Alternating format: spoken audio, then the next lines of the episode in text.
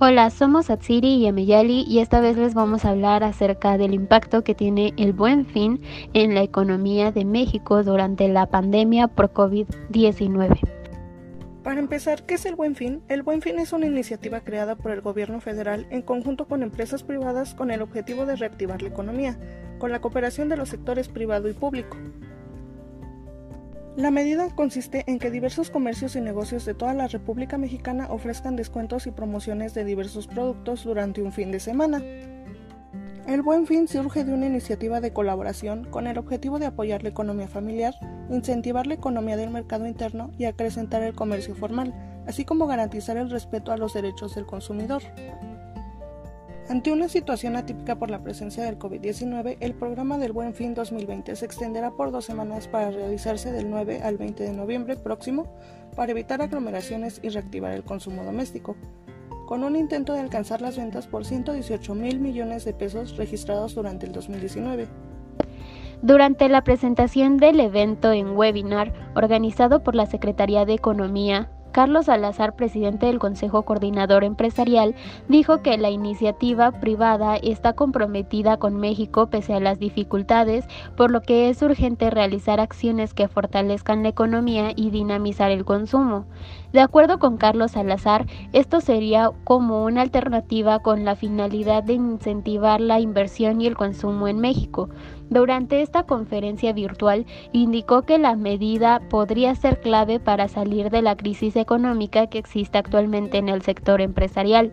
Se espera para el buen fin amplias ofertas y descuentos, así como promociones en productos y servicios del rubro turístico que ofrecen los diversos establecimientos comerciales en todo el país, lo que fomentará el consumo y fortalecerá la economía interna en beneficio de las familias mexicanas.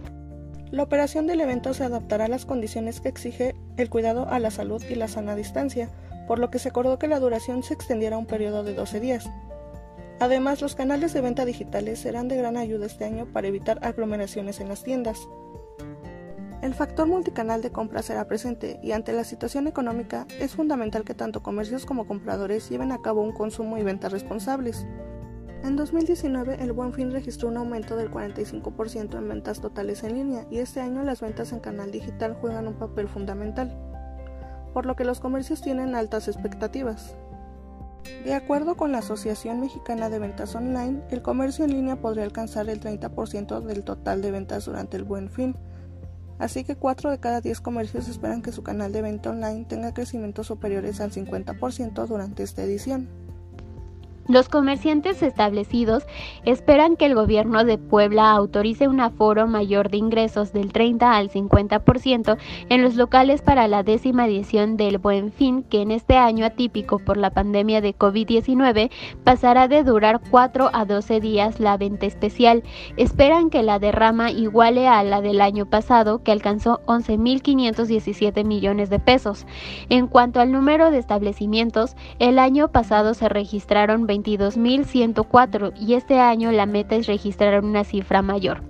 El viernes pasado, el mandatario Miguel Barbosa Huerta comentó que el incremento del aforo para esta campaña de descuentos será evaluado si la pandemia de COVID-19 está a la baja en contagios. Prosperi Calderón dijo que la expectativa de ventas también es menor por la contingencia sanitaria, por lo que no esperan alcanzar las cifras del año pasado, 5.900 millones de pesos, y más cuando hay una crisis económica en que se mueve el país. Puebla pasó de color naranja a amarillo en el semáforo epidemiológico. El aforo permitido hasta el momento es de un tercio, pero con la posibilidad de que suba al 50%, lo cual podría ocurrir en esta segunda quincena de octubre.